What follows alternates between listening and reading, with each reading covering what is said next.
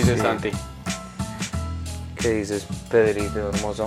Am, sí, eh, estaba mirando que el audio estuviera bien, entonces está bien.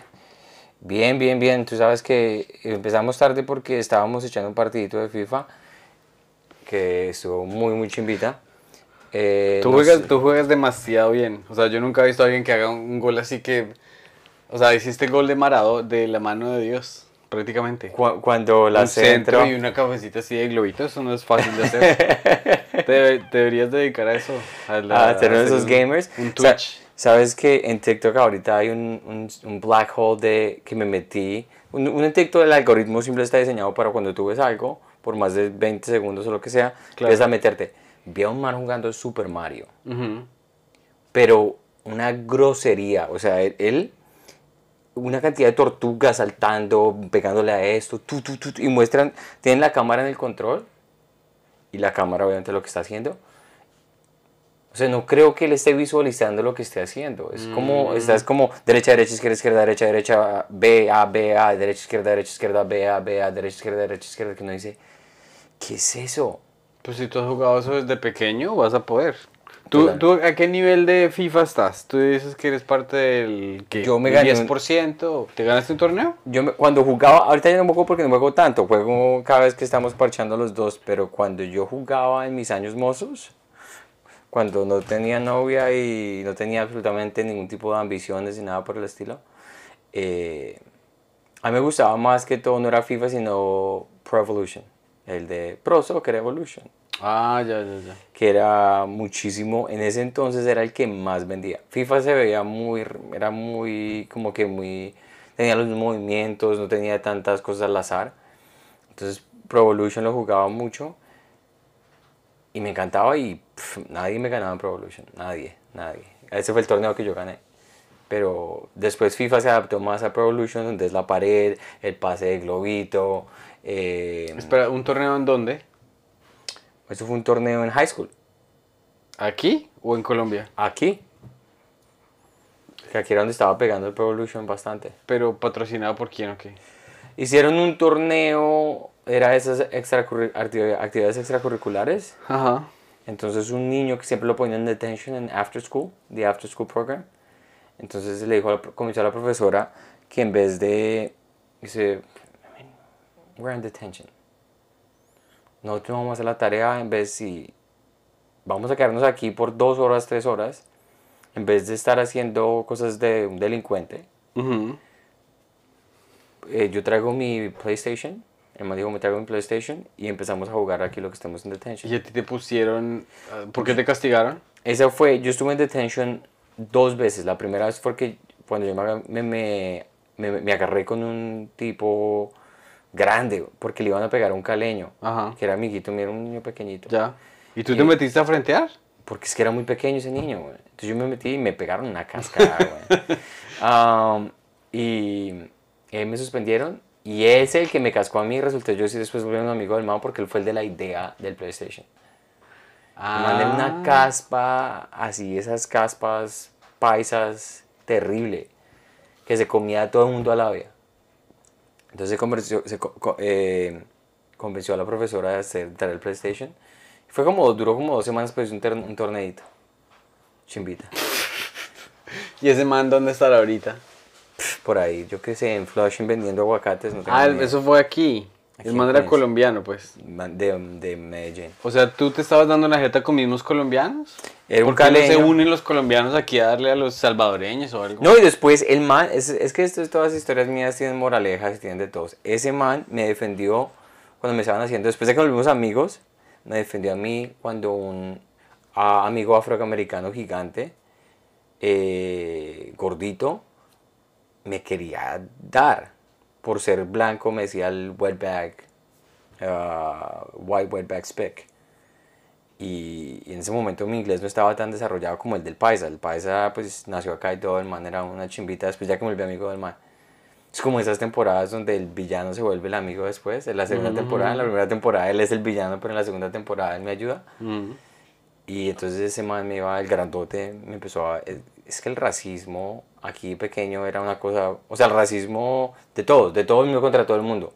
a los coreanos les tenían nombre, a los, todo el mundo tenía como su, su- es como una, las- la- el sistema público en los Estados Unidos de verdad es como una prisión, es como un micro example, un, un, exa- un ejemplo micro de lo que se convierte en las prisiones después. Por eso les va también a toda la gente en las, en los, cuando los meten en la cárcel, ya tienen la preparación. Yo sí digo que el colegio es como una cárcel. O sea, cuando yo tenga niños, los voy a terminar mandando a la, a la escuela pública, pues porque es más fácil, es más conveniente.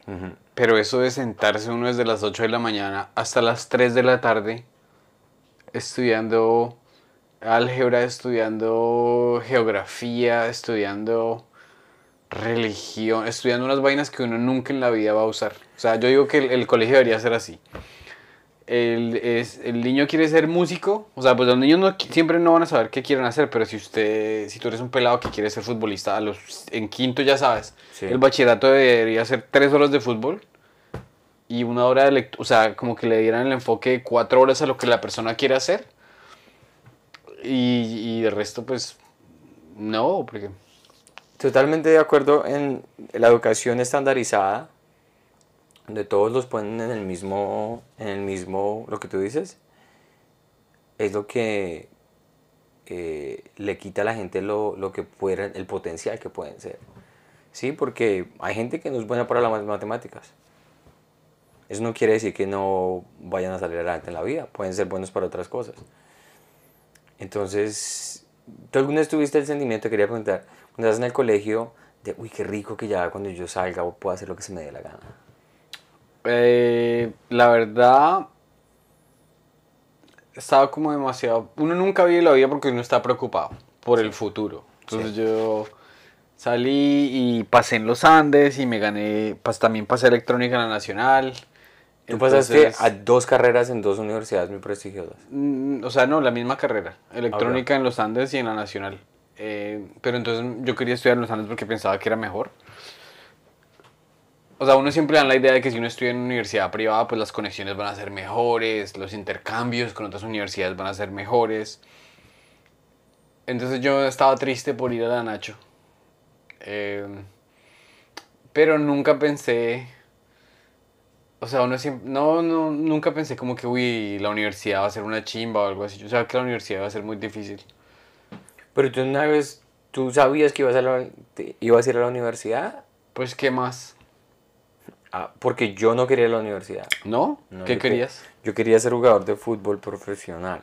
No, claro, pero pues Y a no los quería. 17 ya te diste cuenta que... Bueno, cuando me jodí la rodilla fue cuando ya no pude más. ¿Cuántos años tenías? 17. Pero, mm, ¿qué tan cerca alcanzaste a llegar? Yo jugué en las inferiores de Santa Fe cuando estuve en Colombia. Primero jugué cuando recién, cuando fue a terminar eh, bachillerato, jugué en un equipo que jugaba en el Olaya y todo. Y eso fue una experiencia muy, muy chimba. Porque yo llegué y es como llegar, la gente que juega en el Olaya en Bogotá, esos manes la sudan para llegar allá. Yo jugué con un equipo que se llamaba Caterpillar. Y los que jugaban ahí eran muy buenos. Eran selección Colombia y todo. Pregunta, ¿alguna vez compartiste, estuviste en la misma cancha que alguien que ahora es famoso? No, no, no. Alguien que sea famoso en ese momento, no. Recuerdo que Falcao era un referente muy grande para la selección para la, sí, la, la selección Bogotá. Cuando yo estaba jugando decían, ese man Falcao que juega en el River. O no sé si en ese momento está jugando en el River. Creo que sí está jugando en el River.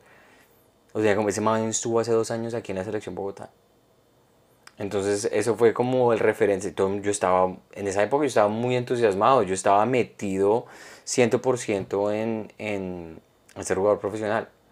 Pero cuando la, lo que te, lo que te, lo que es la, la adolescencia y las ganas de ser jugador profesional, que no entiendes en, ese, en esa época, tú te crees invencible. Y te das cuenta que la realidad del futbolista profesional colombiano es el que llega, uff, lo mejor, pero una cantidad que son buenísimos que se quedan por situaciones eh, socioeconómicas, por drogas, por lo que sea. Porque cuando yo pasé del Olaya de jugar en Caterpillar a ir a jugar a Santa Fe, con el que era entrenador, de, que fue Caterpillar, que se fue para Santa Fe las inferiores, él me llevó a que entrenara Cruz de Santa Fe. Y tenía un entrenamiento, tenían dos entrenamientos, uno por la mañana y otro por la tarde. Y los manes que estaban ahí, que traían a, a unos jugadores muy buenos del Chocó, que decían, ustedes nació en 1997, no, 1987, yo sí. Marica, man, como de 30 años, weón. y uno decía que sabía que no tenía 17 años.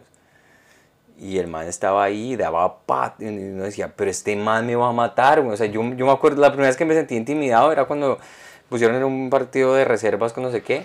Y los dos, dos centrales, bueno, eran unas cosas gigantes. Y en el primer pase que me pasaron a mí, ¡pum! Yo me quedé en el piso, bueno, me pegaron aquí en el tobillo y yo quedé, no puedo jugar.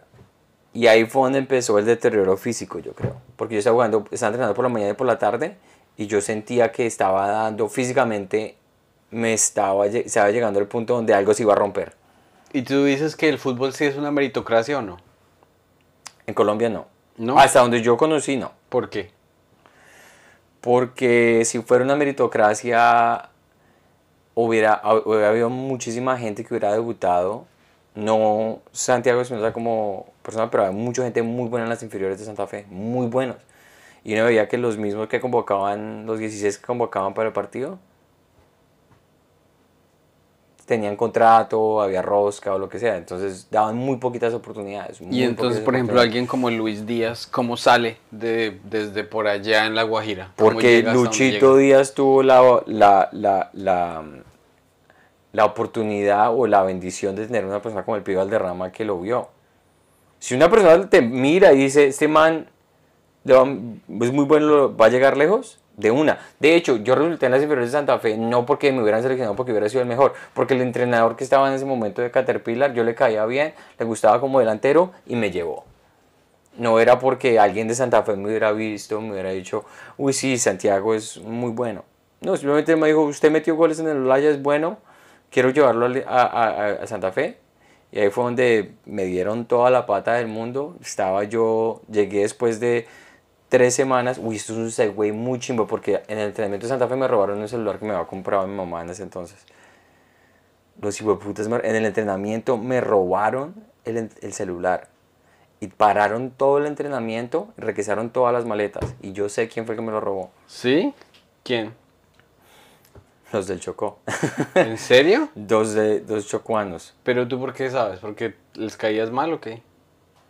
No era que les cayera mal, pero se sabía, los conocía en entrenamiento porque robaban celulares. Pues eso pasó que días por allá en, en- en Pereira o en Caldas o algo así. No viste, es que es Algo así, no, dos Millos, o sea, felicitaciones para Millos que ganó la Copa Mustang. Ah, Qué que el chimba. Millo le ganó a Nacional. Le ganó a Aquí no Nacional. se celebra esa mierda. No, yo a mí me importa un culo millonarios, ¿Tú eres de literalmente. Millonarios? Yo soy de Nacional. Yo soy de Nacional también. Yo, yo, yo, pues en el entonces, cuando escuchaba, cuando veía fútbol colombiano era el Nacional. ¿Qué te, Eh, qué te inspiró a ser del Nacional? Porque uno de mis tíos, cuando estaba muy pequeño, era, era paisa, era hincha de Nacional. Pues paisa, no sé si era paisa, pero era hincha de Nacional. Y como él fue el que me enseñó a jugar fútbol, él me compró camiseta Nacional y me metió Nacional por los ojos. Y a mí me hacían, porque en el colegio de pequeño era Santa Fe o Millonarios. Y Millonarios siempre tenía la misma narrativa de tres estrellas, Di Estefano jugó en Millonarios. Y en ese entonces Millonario era papérrimo. Pero... yo, yo, o sea, solía ser hincha de Millonarios, pero después yo vivía en Bogotá cuando Nacional ganó la Libertadores y yo dije, papá, aquí, aquí me monto en este, en este bus. ¿Tú te acuerdas dónde estuviste cuando el Deportivo Caldas ganó la Libertadores? Eh, viviendo mi vida normalmente. no le juego el Deportivo Caldas. Pero es que llegar a la, Deportivo Caldas con Henao, el man, el, el, el sex symbol colombiano. El Zarco. Qué cosa tan fea Henao. ¿Dónde estará Henao? Hablando de, de, por ejemplo, de lo Ah, bueno. precario, lo precario que es ser futbolista, Sí. a Diego León Osorio, que de- muy probablemente jugó en ese equipo nacional. O sea, ¿te acuerdas de Diego, León Claro Osorio? Fue sí. lateral de las selecciones, man, fue a mundiales. Y cada tres años lo cogen al man tratando de sacar cocaína de Colombia. No, ¿en Pues serio? a ese man lo cogieron como hace seis años y, y lo cogieron como hace dos meses. No, Osorio en esas. Y Osorio jugó y hizo. Es lo que digo, que eh, es, es, es muy. el- la realidad del futbolista colombiano en Colombia, como tal, los que no salen, es muy rosquero y muy triste. Pero lo que te iba a decir es algo que te iba a decir. Yo me estaba viendo las celebraciones de Millos, todo el mundo volviéndose loco, y vi que a una reportera de City TV le robaron el celular mientras estaban en la celebración. Y en el TikTok aparece ella celebrando. Ay, me estamos aquí con los hechos de millonarios, que no sé qué. Y empieza. Mi celular. En vivo, güey. Y yo, qué cosa más colombiana para que la reputación de los hinchas de Michos subiera a lo más alto del mundo. Están virales en TikTok por robar celulares. Es que esas, o sea, el estadio en Bogotá, eso no es chiste. Yo, yo una vez cogí el bus, iba por como creo que la Nacional para el Sur. Y había, o sea, había onche, porque estaban bravos los hinchas de Santa Fe o algo así. Yo vi una niña como de 15 años tirarle un ladrillo a mi buceta. Una niña de 15 años con ladrillo y ¡pah! Rompió el... el- las barras bravas. Los que son los, los manes, los, los, los, los alfas de las barras bravas, de Millos y de Santa Fe. Eso es gente pesada, güey. Y es que, o sea, el, el, el, el- el robo de celulares en... O sea, yo me acuerdo que una vez me vi un artículo, una noticia sobre una chica que la cogieron afuera de un, de un estéreo picnic, un concierto de esos, como con 11 celulares. o sea, eso es el, el ser, eh, ¿cómo se llama? El, el, el pickpocket, ¿cómo se dice en, en- en español? El, Sí, la levanta car- alzacarteras o algo Alza así. cartera, sí. Eso es un arte, huevón. Sí. Yo, esa, Eso no es fácil. esa historia la contamos en un podcast que va a salir muy pronto. Y no la voy a zapotear porque ya la hemos contado en ese Ah. podcast. Pero sí, la van a disfrutar. Es un robo de celular, una historia de robo de celular en, en uno de los episodios que va a salir. Pero sí, o sea, ver. Pero es que, digamos, es lo más. Nunca he visto que pasara eso, que una reportera estuviera reportando lo que acaba de pasar y que en, en, en tiempo real mire y diga, me robaron el celular. O sea, ¿y solo se ve una mano o qué? No se ve nada, es que son magos, güey. O sea, es eso es lo que me parece, es como era Houdini. Ella está, qué chévere estar aquí con millonarios, no sé qué, y en cuestión de segundos ella dice, mi celular. Qué chimba, güey. No, a mí me parece, o sea, me encanta la mentalidad, porque es que hay que ser emprendedor. O sea, el man dice, bueno, hay un equipo de cámara, hay una cámara. Yo voy a hacer magia, papi, en vivo. sí, rico, que ella con cámaras, con evidencia, con un grupo de reporteros, con toda la, con, o sea, ¿cómo no van a ver un robo de celular con cámaras? Es lo que quiere decir que las noticias de City TV, esas cámaras mm, ven lo que quieren ver. aquí nos dice, aquí mucha gente saludándonos. El, el- los primeros comentarios que cuando vamos a entrevistar al primo. Uy, ¿sabes? El maestro Davis Cortés. Nos pasó? acaba de saludar. Ah, qué hubo, viejo, el viejo Davis. Qué lindo, Davis. Gran escritor, gran, gran comediante. Todavía no ha salido, gran- no, no ha salido el, el podcast con el viejo Davis. Va a salir muy pronto. Eh, nosotros hicimos un live con el que salió, no salió, o sea, Ah. le tocó borrarlo. Pero si el viejo Davis, chequenlo, escribe. eh, muy chimba, él es muy bueno. Nos preguntan aquí cuándo vamos a, cuándo vamos a invitar al primo Rojas. Eh, pues cuando volvamos, ¿no? Sí. Esta vez hay que hacer la diligencia porque siempre nos preguntan, a menos de que sea el mismo, a menos de que sea el mismo huevón. El mismo no personaje. me sí. A, a, Adre y Pavel nos, siempre nos pregunta eso. Eh, no, no, no, eh, Primo Rojas. ah, yo quiero, o sea, vamos a, vamos a aquí organizarnos un poquito. Yo quiero hacer dos cosas. ¿Qué quiero hacer? Lo que no pudimos hacer la vez pasada, que es mirar. eh, ¿será, que, ¿Será que sí vale la pena? Los comentarios que nos han hecho en TikTok en unos videos. No, porque eso es muy meta, meta. Es muy meta, Meta, meta. meta, sí. Entonces terminamos. Veamos TikTok entonces. No tienes toda la razón. live nosotros Pero es que me TikTok. pareció, eso es algo muy polémico y lo quiero, y lo quiero mirar. quiero que tú me des la perspectiva porque uno de los TikToks más chimbas han sido Don Gediondo. Ok, ok.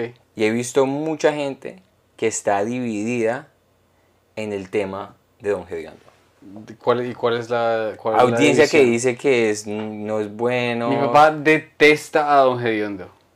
¿En serio? Mi papá, pues sí, no sé por qué, o sea, la- es que Don Gediondo tiene una manera de hablar así como muy... A mí me... Es que, marica, para que uno no se puede poner a explicar los comediantes. Sí. O da risa o no da risa ya. Digo yo. ¿Tú, qué opinas? No, la verdad, mi opinión es, es, primero estaba muy asombrado porque yo pensé que Don Gediondo era como, es como hablar de el George Carlin colombiano, de alguna manera. Es decir, el que no le gusta Don Gediondo es porque no sabe de chistes. Porque el man es, es una metralleta y siempre que yo hemos, hemos hablado es un referente positivo. Nunca había escuchado o nunca había visto yo en el internet se ve de todo, que hubiera comentarios tan... Es que quiero mirar los comentarios porque unos comentarios que decía... Eh, lo malo es que lo malo es su apoyo a las ultraderecha. ¿Qué significa Bueno, eso? pues política. De pronto el mal está cansado de que lo, de que lo amenacen, entonces el man, el man pues apoya a los... Es que un genio, entre comillas, eso sí es gracioso. O sea, gente muy, muy, muy... A ver, te explico, por ejemplo, algo con Don Gediondo que Buen humorista, pero muy mala persona. Que de pronto la gente, algo que la gente de pronto no entiende es que, haz de cuenta este show que pasa aquí, el eh, Saturday Night Live. sí. Ese show tiene un equipo como de 20 escritores y tienen 30 actores. Y de cada programa de, de los sábados, 7 sketches son un hueso y uno es bueno. Sí. Don Gediondo salía en Sábado Felices todas las semanas haciendo personajes distintos, todo probablemente escrito por él. Era rockero, general, sacerdote, abuelita, tenía amigo enano. o sea, el man, el man, yo digo que el man tiene sus, tiene sus greatest hits y también pues Huesazos, pero es parte pero de- pues qué, o sea, eh, que la gente cree que la comedia es muy fácil. Bueno, no sé. Es que lo malo de Don Gediondo es la comida. Al restaurante, los restaurantes no, es que es que restaurante la verdad, la verdad yo nunca he ido a una, o sea, si uno si uno come en lugares donde va la fija como el corral o algo así, bien. Pero cada vez que yo voy a un centro comercial en Colombia, digamos a Unicentro o algo así, a Unicentro y uno y uno va a esos lugares donde ponen la bandeja, o sea, plazoleta de, de centro comercial, ajiaco, cualquier cosa que no sea un perro caliente o una hamburguesa, va a ser horrible. Sí, tienes toda la razón. Lo más, lo más fácil para ir a comer en un centro comercial es comer en crepes Sí. o comer en el corral. Sí, ¿no? el corral me encanta. El mito de que las hamburguesas del corral son de gusanos, ¿es verdad? es- Es un mito bastante idiota, del cual yo he participado, ¿no? Creo que Es que un colombiano que es se como una- es respete como y una- es como una, ¿cómo es? Leye- una leyenda urbana. Y Pero si es ¿en- verdad o no es dónde verdad? Diablos, ¿En dónde diablos hacen, hacen eso? O sea, la, la- yo nunca he comido una, una hamburguesa de, ¿De gusanos? de, de O sea, gusanos, ¿quién es empe- mentira. ¿Quién empezó ese algún mito? bobo, algún bobo en algún colegio, alguien lo dijo en una, no sé, algún ¿Quién empieza un mito tan, como tan raro, como decir, uy, porque son muy, yo creo que una persona que fue allá y las hamburguesas eran muy caras. Y yo, ¿sabe qué? Hasta aquí llegué. No, yo creo que... Hasta aquí llegó el corral para Oye, mí. tú sabes que esta semana aprobaron, eh, o sea, el departamento, quien sea, en inglés es el, el FDA, el eh, Food and Drug Administration, la administración de... La agencia que regula lo de las- los medicamentos y la comida aprobó carne, eh, digamos pollo, que se, ese pollo se hace usando células de pollo, pero es completamente reproducido en laboratorios. ¿Qué? Está aprobado. Y el 2025 ya se va a vender, pero solamente se va a vender en restaurantes muy caros. Es decir, restaurantes, digamos, veganos o vegetarianos. Entonces que la gente dice, "Oh, yo no como carne por principio, Pero pero, esto sí lo sabor". voy a comer, porque pues esto es generado en laboratorio y... ne- ¿Tú has probado el Beyond Meat? eh, o sea, yo sí he probado esas cosas como, digamos, en el restaurante de Alex, me dio una diarrea violentísima. Pues que, eh, que, que es de un restaurante colombiano vegetariano y esa... Pero, O sea, ¿qué la comiste? carne, la, una carne molida, pero esa carne molida no tiene textura de carne molida ni nada. Pues primero que todo no es carne. Entonces, ¿quién, Exacto. ¿quién sabe qué será eso? Pues las Exacto. empanadas de aguacate eran deliciosas. No, no, no, o sea, seguro que hay cosas ricas. Pero entonces sí, de pronto, o sea, en el futuro va a haber carne de... Ya, ya existe, mejor dicho. ¿Tú serías vegetariano? Eh, ¿Para qué? O sea, no, no veo por qué. Es como, es como la gente que dice, no, yo voy a boicotear a Amazon. Uy, no, marica. Sin sus 20 dólares, Yo Amazon... sabía que boicotear era verbo, está chimba ese verbo. el, o sea, voy, a- es que no, creo que lo estoy usando mal, porque, en- o sea, aquí se dice boicotear, boicotear es como, digamos, eh, bueno, boicotear un concierto. Voy a cortarlo de raíz. Pero aquí le usan boicotear como muy generalmente para no apoyar a una tienda. Ujú. Hay gente que dice, estoy boicoteando Starbucks. Sí, sí, sí. Papi, sus 5 dólares valen huevo. ¿Sí me entiendes? Es, es- es ni siquiera es un dent en nada de Starbucks. Sí, exacto. Yo creo que la gente que es vegetariana de pronto lo hace. Hay gente, yo creo que es como Alex, que no creo que lo hagan por. por ¿Principio? ternura con los animales, sino porque creen en serio que la carne y eso es mala para uno. Eh, es que yo no le veo ningún beneficio, no me gusta la carne. entonces- Yo creo que es muy difícil ser vegetariano por em, carne de lentejas. La- Yo comí la carne de lentejas y la carne de lentejas es rica. O sea, pues la hamburguesa de lentejas es, es cuando la he probado en re- eh, restaurantes veganos, es rica. Pero que es difícil pues, ser vegetariano o vegano porque tú vas a un restaurante y todo es más caro.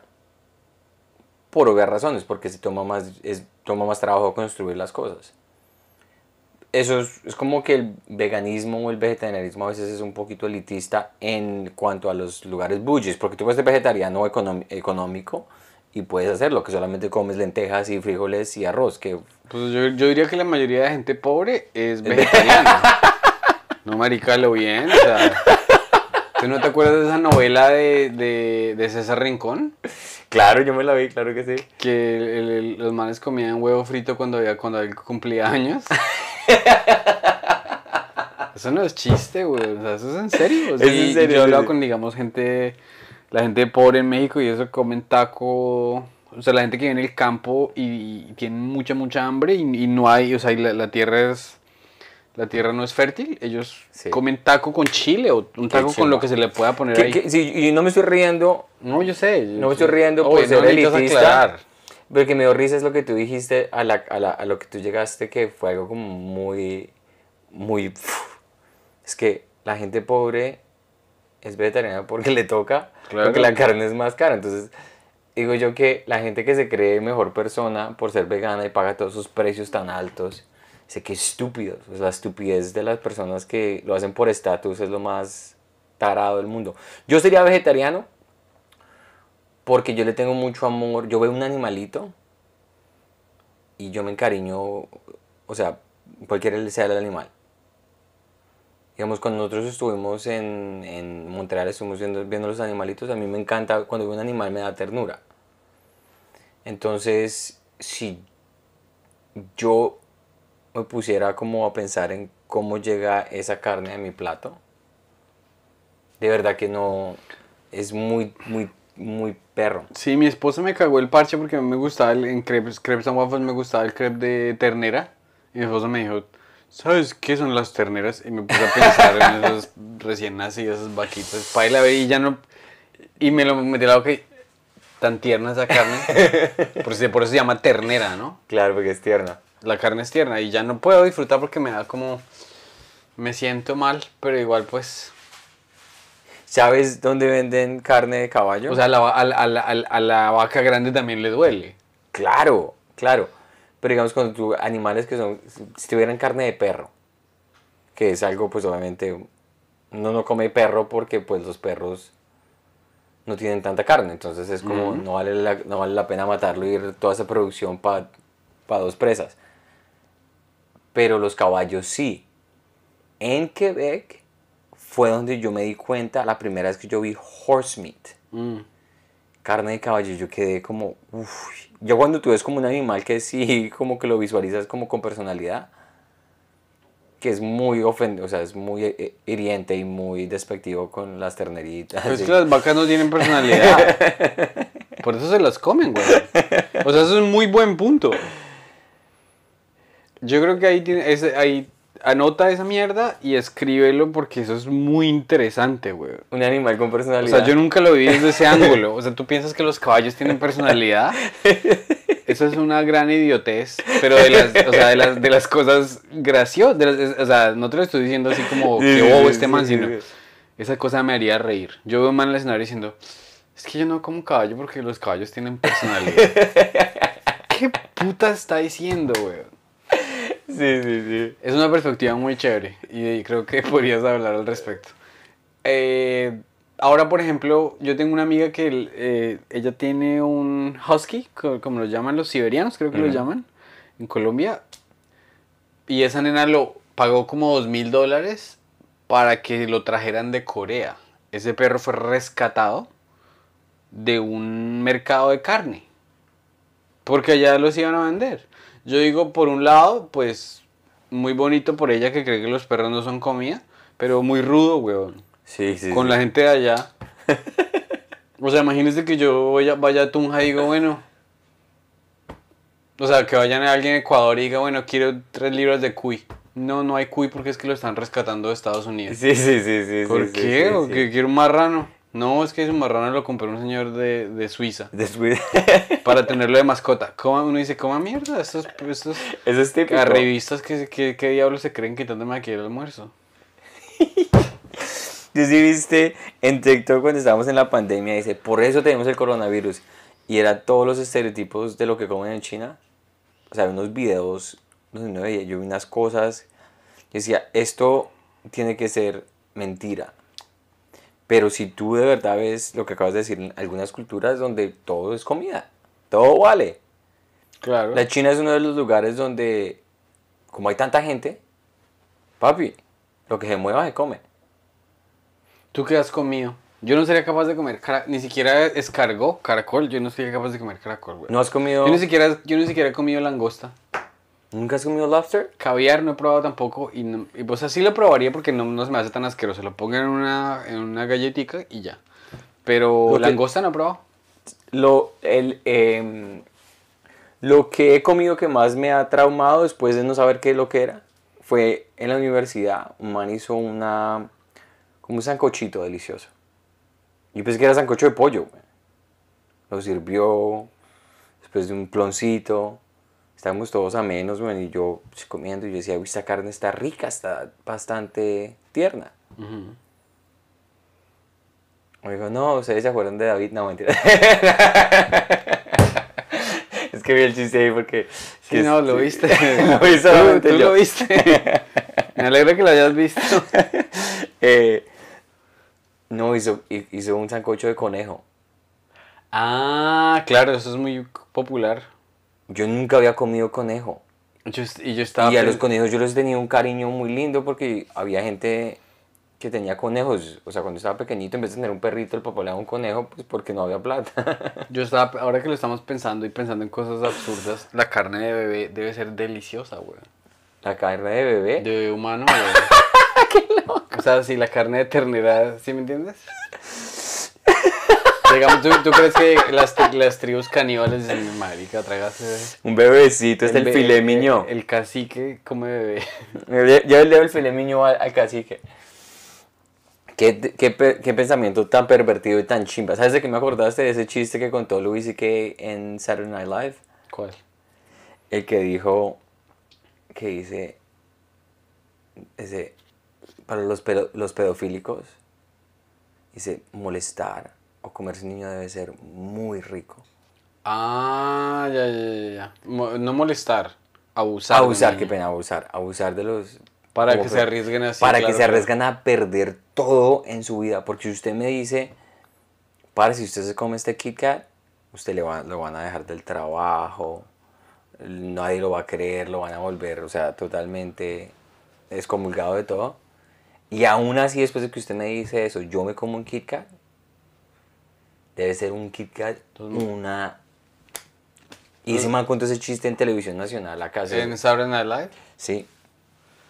Sí, sí, sí. O sea, el, el- el- riesgo que corren esos manes. Pero lo que pasa es que también eso se vuelve parte de la enfermedad. O sea, parte de la, parte de la enfermedad es ese deseo de. ¿Y qué tal si, qué tal si, si me pillan o algo así? Es una cosa muy loca, muy loca, pero ese chiste de Luis y que me acordó mucho. Otro de los temas que también quería hablar, bueno, que te quería co- comentar, eh, que tú me das tu opinión es, yo mandé, te mandé el mensaje de texto, eh, cuando Andrew Schultz le está diciendo a Louis que usted es mexicano, que no sé qué. Como, como tratando como de mostrar que si él, estuviera, que si él hablaba español. Y Louis le dijo algo muy chimba ¿Qué le dijo? que le dijo, pues empezaron a hablar en español y Andrew Schultz le dice como, "Mm, no hablas español, come mierda, porque habló algo mal, dijo algo mal. Y digo, sí, es que eh, la gramática es lo que hace a una persona mexicana o no mexicana. Mm. Como, pf, qué estupidez, o sea, es como, O sea, número la uno- identidad no está en la gramática, porque una persona puede hablar español perfectamente No. y no es y no puede no tiene que ser de México. Él es mexicano porque el papá de él es meji- mexicano y él creció en México. Pues. ¿Cuál es? O sea. El punto, el punto es que me dijo, Número uno, el lenguaje tiene que ver mucho con, la, con una persona de... O sea, como que yo tengo un compañero, un- un- mi roommate, y el man dice... Pedro, la Caro está esperando, vamos, la aguardiente. O sea, como que uno dice, este man es una hueva. Pero el man se la pasa en el... O sea, el- tiene una finca en, en, yo no sé dónde, putas en la costa y el man ha echado... O sea, la persona conoce la cultura, ha vivido la cultura sí o no. Y mucha, y pues gran parte de eso es, es, es el lenguaje, porque una persona que hable inglés, que hable, que ni siquiera hable bien español. O sea, estamos hablando de dos, dos- tú estás basando en dos gringos de una, en una situación bastante ridícula, sí, sí, sí. debatiendo eso. No tienen, Louis en su vida le ha puesto la verdad. Louis lo que está haciendo es decirle a este man, es idiota, cállese. sí, sí, sí, sí, sí. Pero el man nunca ha dicho yo soy mexicano y estoy orgulloso de ser mexicano. No, nunca lo ha hecho, nunca- pero él lo dijo como, como... A mí lo que me pareció interesante y por lo que quería decir es, como yo he tenido problemas de identidad mucho, mucho tiempo, Sí, veo que una, una semana te, te partes por la mitad, después te lo partes por el lado. Sí, es, depende de cómo me sienta. Am, y no me corté el pelo y siguió creciendo. Ah, mm,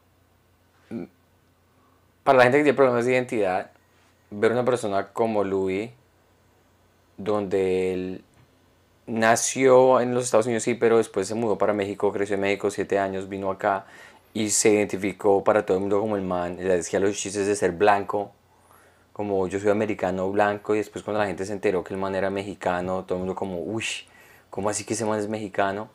Me pareció muy interesante que a pesar de que él no habla al respecto y todo eso, cuando él responde esa pregunta dice, el ser o no ser mexicano no quiere decir en hablar o no hablar español, quiere decir en- culturalmente, en mi casa, yo fui a México todos los años desde que yo tenía 8 años, o sea, el no ser fluido en español no quiere decir que él no fuera mexicano. Me pareció muy interesante ese concepto. Sí, o sea. No tienes que hablar castellano o hablar español para hacer algo.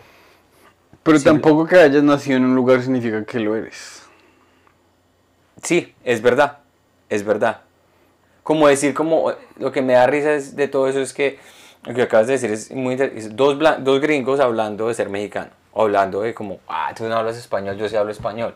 Y los dos con el acento horrible, y los dos sin saber ni puta idea qué es ser una cosa o la otra. Pero sí, ese momento me pareció muy chimbita porque uno los ve en inglés y uno dice, uy, pucha, son muy tesos en lo que hacen. Pero lo que dijo, por ejemplo, Gabriel Iglesias, que es el comediante latino más famoso que existe. Y el man dice, a mí no, yo no quiero que me digan que soy un comediante latino. Este man es un comediante. O sea, primero que todo, que no lo encasillen a uno. Me dices, eh, o sea, Mbappé no es francés y después futbolista, Mbappé es futbolista. Claro, la categoría, El- el- cal- el- el- el- calificador.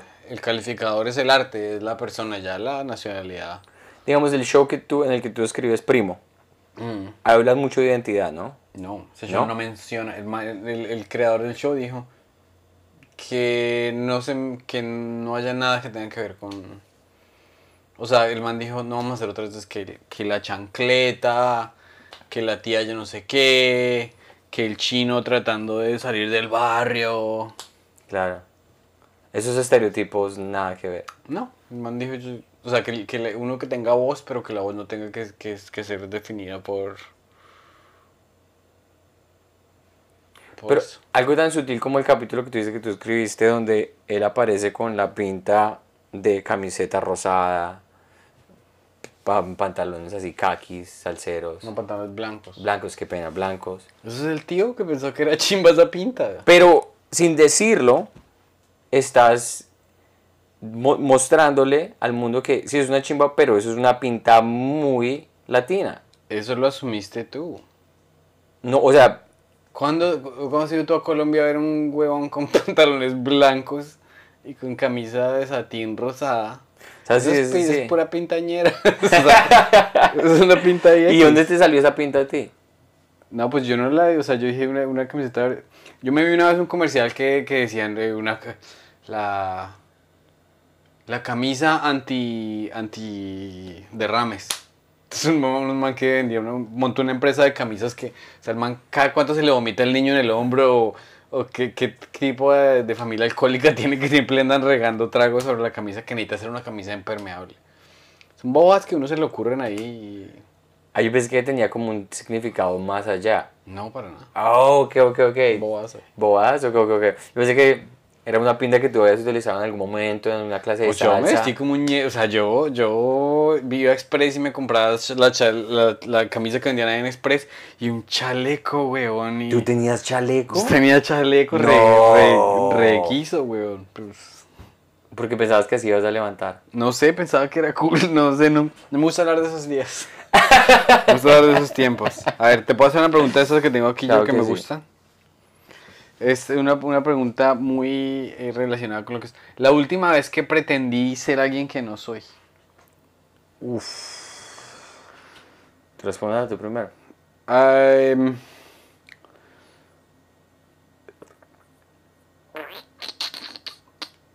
Cuando me volví salserín con mucho swing, weón.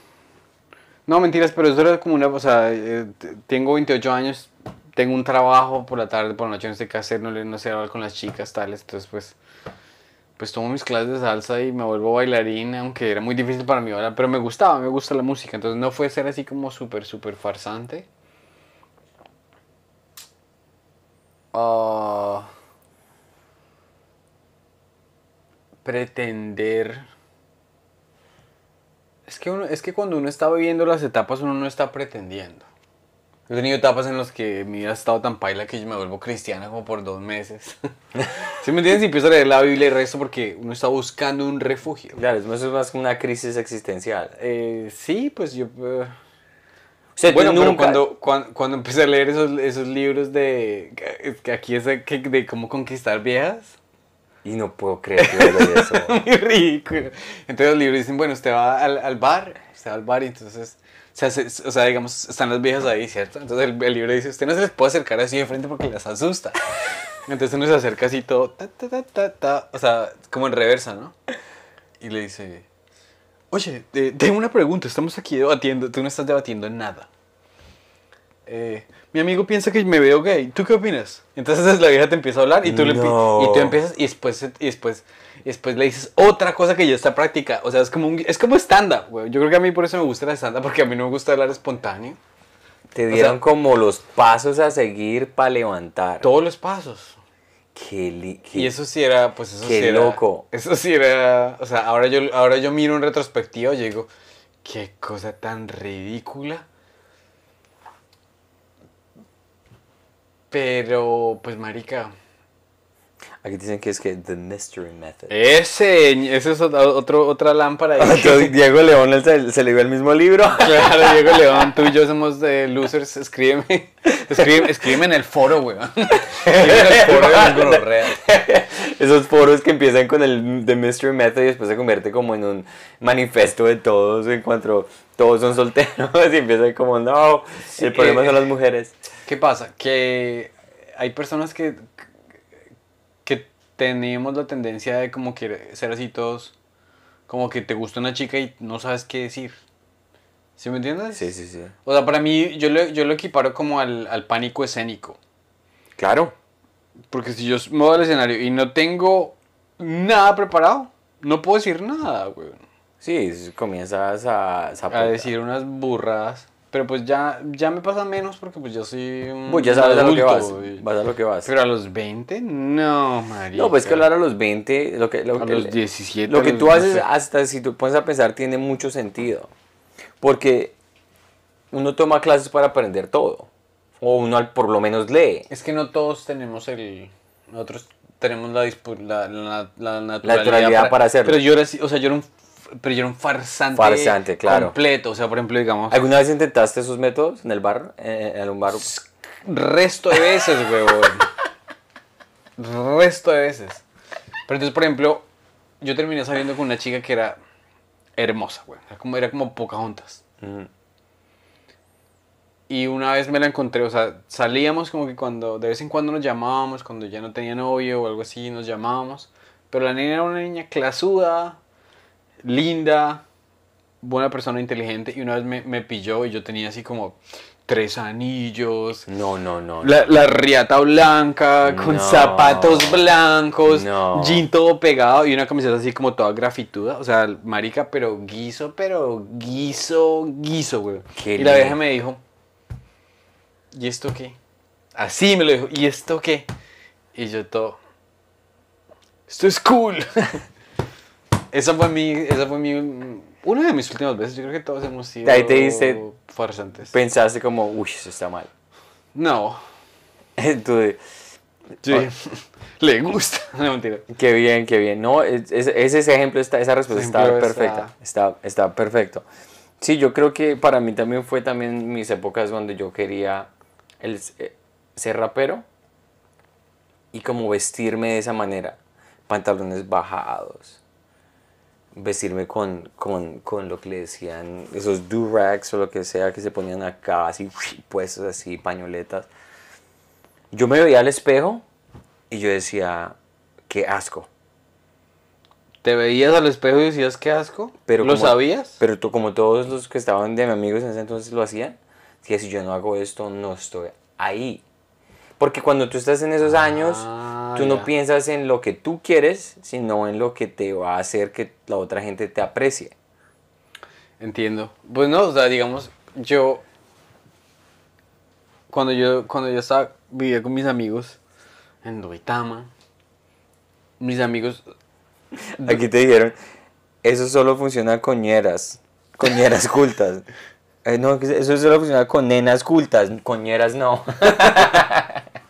Entonces, o sea, el- el- la cultura de Duitama en general era muy maña, güey. O sea, los manes eran así como que eh, mi papá tiene 10 tractomulas, entonces yo tengo los diésel y la chapa aquí y, Entre más y la más- camiseta y la camisa metida así de cuadros y soy una manga y manejo mi o sea, y le doy en la jeta a todo el mundo y tomo más que todo. O sea, era una cultura como que muy re loser y todo el mundo era el si el si el baile del perrito es lo más chimba, entonces el baile del perrito, o sea, como una como una necesidad de no leerse un hijo de puta libro o de o sea, es que era muy era muy muy El baile del muy perrito. era muy limitado. Entonces, pues uno- Claro. y uno quiere ser uno de, niño adolescente chiquito, pues quiere ser diferente. Entonces, yo, yo tenía amigos que escuchaban como ma- otras maricadas, como Claro. cosas que ahorita serían súper trilladas porque todos tenemos Spotify. Claro, porque todo mundo está conectado. Tú puedes bajar lo que se te dé la gana de, de una banda senegalesa de jazz, si quieres ya mismo. Pero entonces, si estamos hablando de 1999 y tú dices, marica, llegó esta revista de Inglaterra, weón. Uy, mira esta banda que se llama Toadies, esta banda que se llama 311, esta banda que se llama Rage Against the Sí. Machine. Y se ve como medio cool, tú no sabes qué estás cantando. Te viste un video de, de, de los X Games y los chicos tienen riata y pantalón ancho, entonces tú Y ya esa te es la crees, moda. te crees skater. O sea, yo me vestí, yo me vestí como skater por tres años. No, no sé hacer un ollie, no, no sé levantar, no sé levantar. Los Vans. Pero yo no pretendía. Con yo la lengua así Sí, grande. yo no pretendía Claro, ser claro. skater, sino era puro... Pura, puro fashion. Puro Era fashion. fashion. sí. Pero eso voy yo. Y Aquí vamos a, a- a redondear esto porque nos quedan solamente 5 minutos de, de, de- de juguito, de batería. Am, tú dijiste algo muy importante, que ha cambiado lo que somos nosotros socialmente y culturalmente. Porque en ese entonces yo me acuerdo que había el que cogía en radioactiva o en una emisora y le ponía rec a esa canción. Cuando salía perfectamente, tengo un mixtape. ¿Tú tienes un mixtape? Pues ya eso ya yo creo que ya lo quemaron, o sea, yo creo que eso no existe ya, pero la, había una grabadora, yo me acuerdo que mi mamá tenía una grabadora. No, claro, pues todo el mundo tiene O sea, eso. Y esa grabadora que tenía el rec, uff. Con esos, con esos casetcitos que decía, decía, venga, ve", y uno cogía un poquito de, de- de- del que estaba diciendo, la siguiente canción es Guns N' Roses, Don't Cry. y salía, y entonces tú le ponías, sí, y con el Don't Cry, y dice, tun, tun, turu, tun, y uno decía, marica. Que es algo que a ti te da, ver- te da vergüenza admitirle a tus amigos que como que te gustaba. Entonces, por eso es chimba. Ush. Pero tus amigos no, no le habías admitido. Pues exactamente en esa época. Yo me di cuenta que era una ridícula ese rapero porque los raperos le cascaban a los candies. No, pero ¿qué te gustaba a No, ti? por, e- O sea, por, ¿qué- por eso, por eso, por eso voy yo. ¿Tus amigos qué putas escuchaban en Es Colombia? en puro Wu-Tang Clan, porque yo me llevé un ¿En mixtape qué año, weón? en creo que será 2000, Ok, 1999. ok. O sea, en Bogotá. Yo no estaba en Bogotá ya, pero Wu-Tang Clan, yo no tenía ni idea Papi, era eso. Wu-Tang Clan era ¿Limp Bizkit? Limp Bizkit no era No, rap. no es una caracterizada como rap. Eso no era rap. Raperos en Bogotá. Raperos, weón. te decía, Ra- ra- aparecía. Raperos estrato 6. ¿De qué rapeaban, weón? No, pues es que igual Marica, todos, todos, todos los amigos no Se eran, abre el no eran- Mercedes. Abre el Bueno, Mercedes, mi perro. El conductor no vino a trabajar. Eh, a eso va que, eso, eso, eso, y yo me acuerdo que yo me hice amigo de un candy en el colegio, güey. Marica, tú Y yo decía, Lo peor, y yo decía que... Rapero amigo de Candy, o sea. Sí, pero es que, pero es que yo decía que chimba lo que escucha este man. Que man ¿Qué estaba, escuchabas, man? Era, era lo que decían cross- Ace of Base. crossover, ¿Qué es eso, güey? Crossover, el man tenía en su mixtape. Pero dime así canciones que te gustaban. Ah, yo no sé, eso como decir Gu- Guns N' Roses. Tenía Guns N' Roses. Guns N' Roses es la verga, no, yo, yo, huevón. yo sé, pero a los raperos no, papi. Rapero era rap o rap y tenía O un sea, tú eres como de grind ahí, esos maricas. de- Es ser una cosa. A lo- el- lo- Y las- sí, las- por eso me gusta tanto. Si alguien nos está viendo en Canadá o en Inglaterra, es que aquí en Estados Unidos no lo hay. Hay un show en, en Netflix, pues, o lo donde lo, se llama People Just Do Nothing. La gente no hace nada. Es un show así de raperos como Santi, que son unas huevas. Sí, gusta, prr, prr, Pero es que. Selecta. selecta. Y el freestyle es una porque era así, Por totalmente. ejemplo, digamos, mis amigos escuchaban. te digo, te, te doy la luz. 300 Dos minutos. 311, Blink 182, Blink, o sea, grupo, eh, Limp Sí, Bizkit. ah, bueno. ah, O sea, Blink grupos que 182. aquí son as- bri- bri- grupos que aquí, 182, que- que- ese era el que aquí grupo. son risibles. Sí, sí, sí. Allá uno pensaba que eran cool. No, pero es que Blink 182, entonces- el Candy cuando me mostró What's My Age Again, papi, What's My Age Again, yo escuché esa canción porque tenía un Walkman en ese entonces Claro. y man estaba escuchando música y yo pues, yo era el, el, el intimidar, llegar, ¿qué está escuchando? ¿Qué está escuchando? Yo tenía mi amigo Alvarito. pero, pero, ¿qué está escuchando? Yo me pongo el audífono y yo dije, si no es... cambió la vida, which Sí, man, sí, si no es algo así, le rompo ese Walkman ahí mismo.